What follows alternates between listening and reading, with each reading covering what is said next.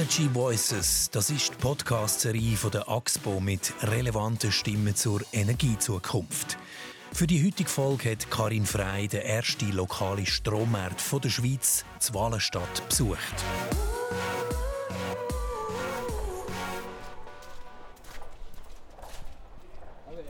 Als ich auf Wallenstadt hineinkomme, sehe ich im ersten Moment gar nichts. Kein Solarpanel weit und breit.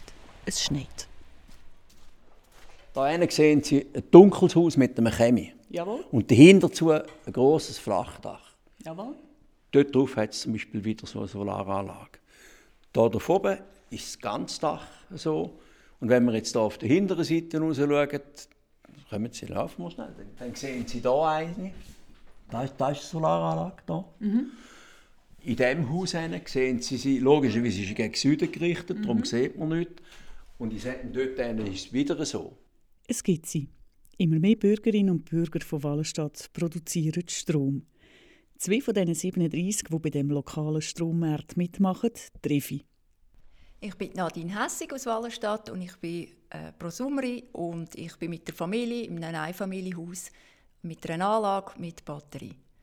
Also mein Name ist Peter Stutz. Ich bin Mitbesitzer in einem Block, wo wir miteinander entschieden haben, wir machen eine Solaranlage mit Batterie im Keller. Also weil wir der Meinung sind, man kann nicht die ganze Zeit von Energiewende reden und selber nichts tun. Also wir sind hier damit Prosumer. Prosumer. Mit der Energiewende wird die Stromversorgung dezentralisiert. Das heißt, dass die großen Kernkraftwerke durch viele kleinere Anlagen überall im Land ersetzt werden sollen. Haushalte, Bauernhöfe oder Betriebe sind in Zukunft nicht mehr nur Strombezüger, sie werden zu Produzenten, die zum Beispiel mit Photovoltaikanlagen auf ihren Dächern selber Energie erzeugen und diese entweder selbst verbrauchen oder ins Stromnetz einspeisen. Diese doppelte Rolle umschreibt der Begriff Prosumer.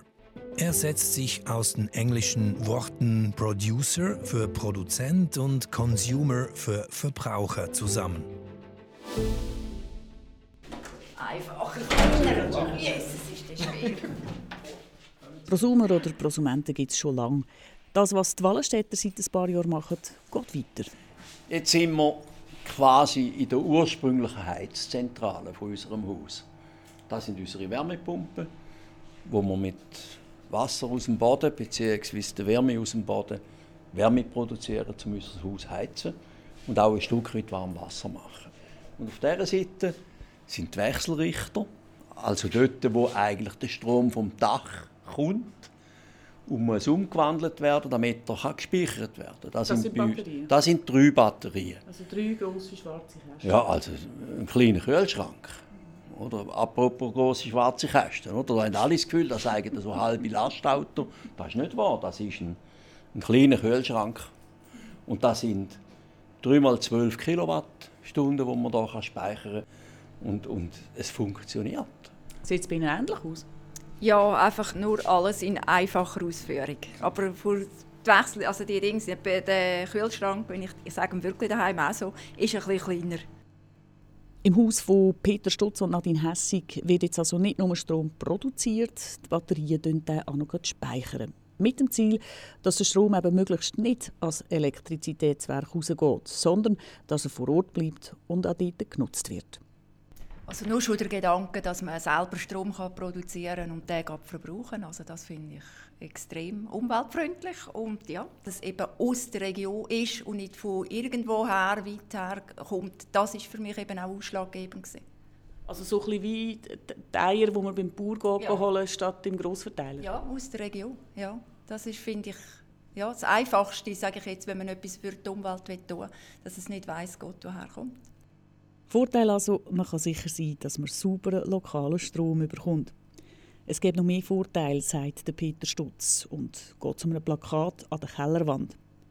Dort sieht man, wie sich der lokale Stromverbrauch verändert hat. Früher, wo es nur Solarpanel hatten, und später, wo es zu den Solarpanel auch noch Batterien gekauft haben. Batterien, die eben zusätzliche Speichermöglichkeiten geboten haben.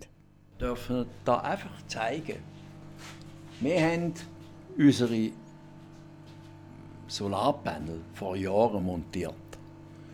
Und dann haben wir Strom gemacht, wie die Verrückten. Oder? Da sehen Sie, wie die Sonne kommt. Mhm. Das ist genau die Produktionskurve. Und dann haben wir alles, was hier dunkel ist, das haben wir im Haus verbraucht.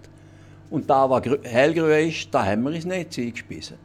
Und wo wir jetzt mit den Batterien arbeiten, haben wir genau das Gleiche, aber wir verbrauchen den Strom jetzt am Produktionsort, also sprich in unserem Haus. Damit belasten wir das Netz nicht. Das muss man auch mal sagen. Zweitens haben wir für unser Haus günstigen Strom. Und weil wir den nicht umeinander schicken, müssen wir auch keine Netznutzung zahlen. Also lohnt es sich eben auch. Idealerweise würde man nicht mehr verbrauchen, als das man produziert. Am Ende wären wir damit autark. Autarkie oder Selbstversorgung. Der Begriff Autarkie bezeichnet vollständige wirtschaftliche Unabhängigkeit. Ein Land ist autark, wenn es sich mit allen Gütern und Dienstleistungen, die es benötigt, selbst versorgen kann.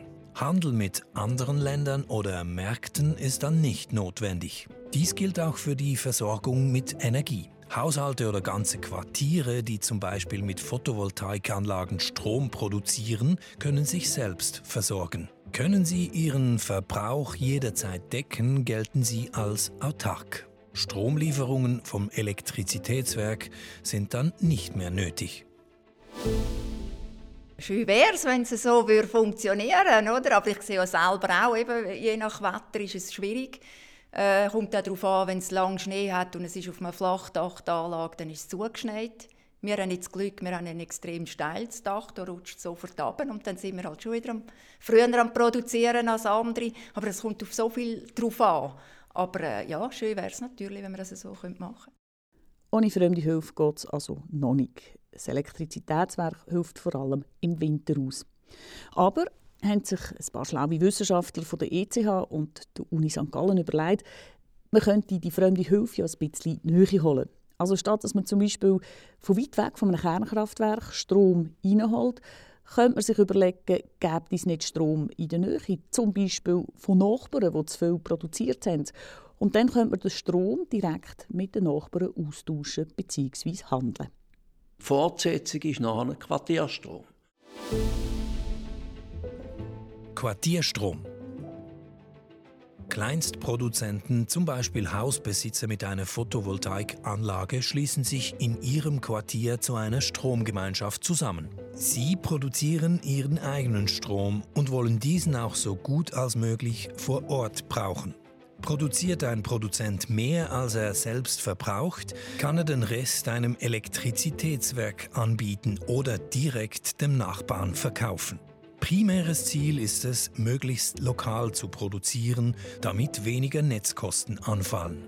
Dieser Stromhandel wird als Peer-to-Peer-Handel bezeichnet. Gemeint ist der direkte Austausch unter Gleichen ohne einen dazwischen geschalteten Vermittler wie etwa einem Elektrizitätswerk.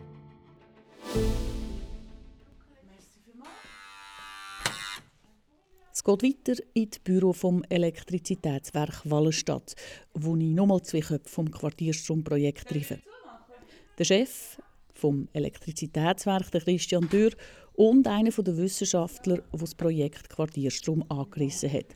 Der Arne Meu, mittlerweile CTO oder eben technischer Chef vom Startup Echnaton. Guten Tag. Ja, hallo. Arne Meu, wie hat das überhaupt angefangen? Naja, es hat damit angefangen, dass ähm, wir waren schon seit 2016, 2017 auf der Suche nach einer Realisierung für eben solche Quartierstrommodelle, für Energiegemeinschaften, wo Produzenten und Konsumenten den direkten Austausch machen. Und dann sind wir als Gruppe, als Forschungsgruppe tatsächlich initial an verschiedene Energieversorger herangetreten und haben nach jemandem gesucht, der da mitmacht. Das war gar nicht so einfach. Ähm, viele haben gesagt, das ist total verrückt, das äh, wollen wir nicht, das kannibalisiert unser Geschäftsmodell. Und ja, Christian Dürr hat dann Ja gesagt, hat gesagt, ich habe da auch schon ein Quartier, was, was interessant ist, ähm, was Teilnehmer hat, genug Solarproduktion hat und dann hat das Projekt gestartet, als Forschungsprojekt eben initial. Kurz, bei den 37 Teilnehmern im Quartier haben Arne Meu und seine Crew ein sogenanntes Smart Meter montiert. Banal gesagt ist das ein intelligenter digitaler Stromzähler. Ein Gerät, das fast in Echtzeit misst, was an Strom reinkommt und was rausgeht. Die Leute daheim, die haben dann im Internet auf einer Plattform oder auf dem Handy können schauen, wie die Stromproduktion läuft. Man hat ihnen eine Art digitalen Marktplatz zur Verfügung gestellt, wo sie den Strom haben können handeln Was wir sehen, ist tatsächlich, wir sehen, wer hat mit wem interagiert. Also, also man sieht hier eine Art wie kleine, viele Punkte, die miteinander verbunden sind. Und ähm, dann kann man eben den Verlauf der Verbrauchs- und Produktionsdaten sehen. Das heißt, wir sehen eine Kurve, in der, ähm, wenn die Sonne geschienen hat, eben einfach über den Tag um 12 Uhr mittags eine, eine Spitze ist. Und genau das ist die produzierte Energie, die dann eben von der Gemeinschaft verbraucht wurde. Und die Idee ist ja, dass wir in dem Quartier uns möglichst selbst versorgen. Das heißt jetzt nicht einen, riesen Produktionsüberschuss haben, aber auch nicht einen riesen, riesen Produktionsmanko. Dass wir einfach in dem Quartier elektrisch möglichst selbstversorgt sind. Das ist die Idee gewesen. Und im Quartier haben wir dann eine Art Produzenten mit den Konsumenten zusammengebracht. Der Produzent hat etwas zum Verkaufen, der Konsument hat etwas müssen kaufen und die zwei haben wir, haben wir, äh, haben wir ganz einfach auf einer Kundenplattform zusammengebracht wo, wo sie unterschiedliche Preisvorstellungen hatten oder Preise können platzieren und eine Art Handel automatisch abschließen. An dieser Stelle Stopp, Christian Dürr vom EWI Wallenstadt. Kleine und kleinste Privatproduzenten dürfen voneinander bis heute doch noch gar nicht direkt Strom kaufen. Für das müsste ja die volle Marktöffnung da sein. Marktöffnung in der Vergangenheit konnten die Verbraucher nicht wählen, von welchen Lieferanten sie den Strom kaufen wollten. Sie wurden vom Elektrizitätswerk beliefert, an dessen Netz sie angeschlossen waren. Heute ist der Strommarkt teilweise liberalisiert. Seit 2009 dürfen Großverbraucher ihre Lieferanten frei wählen, sofern sie mehr als 100 Megawattstunden Strom pro Jahr verbrauchen. Kleinkonsumenten allerdings werden nach wie vor in der sogenannten Grundversorgung von ihrem Elektrizitätswerk beliefert. Sie können nicht wählen, von wem sie Strom beziehen möchten. Allerdings sieht das Gesetz die vollständige Öffnung des Strommarktes vor. Damit würden auch kleine Verbraucher den freien Netzzugang und die freie Wahl ihres Lieferanten bekommen. Quartierstromprojekte rücken damit in den Fokus. Da sind wir sicher in einer Grauzone. Gesetzlich ist das nicht ganz sauber, äh, aber wir haben ja das, das Projekt auch mit dem Bundesamt für Energie gemacht und äh, der Regulator hat da hergeschaut und wir haben jetzt einfach die, die Anzahl haben wir, haben wir grundsätzlich äh, gleichbleibend lassen oder ein paar kommunale Liegenschaften dazu genommen. Und wir warten jetzt, bis das Gesetz grundsätzlich äh, bis das geschrieben ist und bis es so, bis es so Gültigkeit hat. Und wenn man das an Gemeinschaft verkauft, dann wird einem das per Twint überwiesen, oder wie funktioniert denn das? Naja, das ist genau das, was wir eben als Firma jetzt anbieten. Das heißt, wir bieten eine Softwarelösung, eine neuartige Verrechnungslösung für Energieversorger an, die eben diese Abrechnung und Unterscheidung zwischen Strom aus der Gemeinschaft, Strom vom Netz, Strom in die Gemeinschaft und Strom in das Netz ähm, unterscheidet und darauf eben ähm, diese Abrechnung leistet. Also das ist genau die Kernleistung unserer, unserer Software-as-a-Service-Lösung von Echnaton. Was müssen wir denn regulatorisch ändern, für das einfach die freie Bahn ist, vielleicht sogar ähm, etwas zu verdienen daran? Man müsste das Netz einfach anders verrechnen, dann wäre es sicher gerechter in so einem System. Heute bezahlt man als, als Haushaltskunde daheim, immer wenn man Strom bezieht vom lokalen EW, zahlt man einfach einen Anteil ans ganze schweizerische Übertragungsnetz, wenn nicht sogar ans europäische Übertragungsnetz. Und da sagen wir einfach, wenn der Strom lokal produziert wird und nicht über die ganze Netz zu dir herfließt, ist das in dem Moment nicht gerecht dann zahlt man nichts ins Übertragungsnetz, man zahlt vielleicht äh, etwas ins lokale Netz, halt eben von der Leitung von mir zum Nachbar durch oder von mir in, in irgendeinem anderen Quartierteilnehmer. Da hat es ein Netz dazwischen, das ist aber sehr ein kleines, es ist sehr wenig Kupfer und darum ist es nicht mehr als gerecht, wenn da ein bisschen weniger bezogen würde. Wären die grossen Produzenten nicht ziemlich unglücklich? Ja, es ist einfach eine andere Abrechnung. Ich denke, sie würden sehr wohl auf ihre Kosten kommen. Es wäre dann einfach so, dass, das vielleicht, äh, dass die Netze ein bisschen weniger genutzt würden werden und äh, hast kleinere Benutzungsdauern und dann ist es schon möglich, dass natürlich dann, wenn es nutzt, ist, dass dann die Preise das ein bisschen höher sind. Das ganze System ist eigentlich im Wandel, oder? Weg von grossen Kraftwerken, die irgendetwas in die Haushalte liefern, sondern jetzt hat es immer mehr einzelne kleine kleine, die irgendetwas in ein Netz einspeisen, sind dann die Elektrizitätswerke parat für den Wandel? Das ist ja völlig etwas anderes. Also ich denke schon, dass die Netze im Grundsatz parat sind. Wir haben sehr stabile Netze, äh, haben auch einiges an Speicherreserven, also nicht Speicher, einiges an Reserven in den Netz drin. Und die Netze sind, sind gebaut für die kalten Tage, also da hat es einiges an Kapazität. Und ich bin jetzt nicht der Meinung, dass wir wegen diesen vielen kleinen PV-Anlagen das ganze Netz müsste umbauen oder auf den Kopf stellen. Also wenn ich 25 Ampere beziehen kann, dann kann ich auch 25 Ampere zurückschieben. Ein Punkt ist das Lokale, oder? Das, das als, als Gewinn, dass man weiß, woher das kommt. Wie weit kann so ein Projekt auch die Leute motivieren, zu sagen, hey, und jetzt kaufe ich nicht nur eine neue Ölheizung, jetzt gehe ich Richtung PV? Ja, das haben wir direkt von vornherein gemerkt. Also im, im Anlauf des Projekts wurden acht neue Batterien äh, eigentlich, oder ich glaube, es waren nicht acht, aber es waren drei, die neu bestellt wurden. Insgesamt hatten wir acht, acht Batterien. Also es wurde wirklich Hardware angeschafft, dafür in, in Vorfreude bei dem Projekt mitzumachen. Ähm, wenn man jetzt Teil von Quartierstrom ist, dann überlegt man sich schon, ob man überhaupt eine Ölheizung nochmal haben will oder ob man eben den Schritt zur Wärmepumpe, die dann ja mit der elektrischen Energie läuft, ähm, macht. Und äh, beispielsweise ein Elektroauto, was dann mit günstigem Strom aus der Gemeinschaft geladen werden kann, das schafft einfach Anreize und, und, und bringt eben solche Entscheidungen näher, um die Energiewende dann dementsprechend zu schaffen. Und wo wir uns, äh, uns befinden im Moment, ist, wir wechseln in die elektrische Energieform, sprich Ölheizungen gehen weg, es kommen Wärmepumpen ins Netz. Äh, Autos verschwinden in Form von, von Automotoren, es kommt Elektroauto. Ähm, Velo sind wir langsam zu voll, um uns selber antreiben. Auch dort haben wir irgendwo Stromantrieb und das sieht man auf Trottinett. Äh, das sind vielleicht nicht die grossen Treiber, aber die elektrischen Verbraucher werden immer mehr. Das heißt, wenn ich in die Zukunft schaue, haben ja wir einen starken Zubau. Oder äh, einen Zubau. Es gibt einfach viel mehr Energiekonsum, elektrischen Energiekonsum. Und das müssen ja die Netze auch wieder stärker gebaut werden. Also sie müssen jetzt viel mehr Reserven verpacken.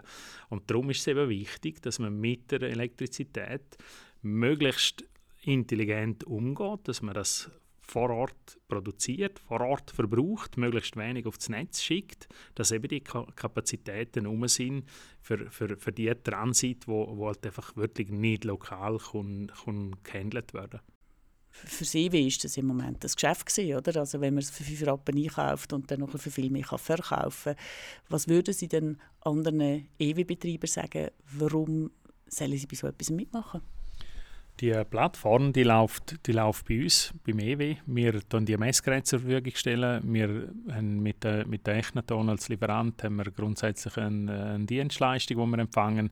Wir haben die Plattform, die ist für uns einsehbar. Wir tun die auch managen, wenn man so will. Wir tun Kunden aufnehmen, wir tun, wir tun Produzenten aufnehmen, wir tun die äh, zusammenführen.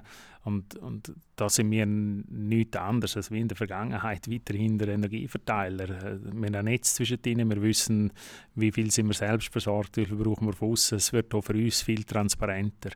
Und da sehe ich einfach zukünftig andere Geschäftsfelder, dass man, keine Ahnung, vielleicht mit einer Wärmepumpe, dass man sieht, ja, da, da stimmt irgendetwas nur, der, der, der Verbrauch ist 15% höher als im letzten Winter, weißt du, das Problem, äh, dass man vielleicht auch vor Ort kann irgendetwas herausfinden kann, dass man sieht, die Stromproduktion klappt nur so gut, dass man die mal reinigen muss. Da gibt es ganz andere Dienstleistungen, die wir anbieten könnten. Also das heißt, dass EWI plötzlich eine andere Rolle bekommt. Es ist nicht mehr das, wo der Strom verkauft oder kauft und verkauft, sondern es ist vielleicht nur ein Dienstleister, wo äh, einen Servicedienstleister kann bringen und kann sagen, hey, deine Pumpe geht kaputt und wir schicken jemanden. Das ist korrekt. Und eben, wie ich schon mal angetönt habe, wir sind uns momentan sehr stark am Elektrifizieren. Das macht dann die ganze Welt. Sprich, wir sind voll in einem Wachstumsmarkt. Da gibt es nur ein Richtiges. Es, es wird zunehmen, Strom. Wir sind ein EW und wenn wir uns nicht ganz blöd anstellen, dann sind wir ganz sicher morgen da. Und wir sind, einem, wir sind einfach sehr in einem zukunftsorientierten Markt. Also grundsätzlich haben wir ein Schlaraffenland. Ein Schlaraffenland, wo man sich aber durchaus noch auf die Hinterbeine machen muss, für das einem die Brotnertauben dann auch tatsächlich ins Maul fliegen. Die beiden Prosumer, Peter Stutz und Nadine Hessig, sie sind überzeugt, dass das Quartierstrommodell so eine Bratnitube ist. Man hat erstens sauberen lokalen Strom, kann zweitens sogar noch etwas sparen und drittens der ganze Stromverbrauch wird transparent. Und weil man die Stromflüsse plötzlich schwarz auf weiß beobachten kann, verändert sich sogar das Verhalten.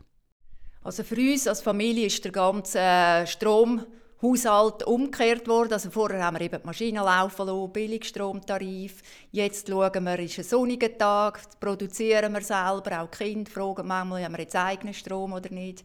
Das ist sicher äh, ganz äh, anders geworden. Dann, äh, tun wir eben vieles mit Akku betreiben, Rasenmeier etc., dass wir das einfach wirklich mit eigenem Strom können laden und so verbrauchen. Also wegen der blauen Augen machen sie etwas nicht. Aber ich denke, es ist eben alles, oder? Ich möchte, dass meine Enkel auch mal noch in einer Welt leben können oder die Kinder von denen, wo, wo lebenswert ist und, und dann müssen wir nicht über Klimaerwärmung und so Zeug anfangen reden, weil da ist eigentlich alles, was dagegen läuft. Und alle diese Massnahmen helfen wenigstens an einem ganz kleinen Örtchen mit, dass das besser wird.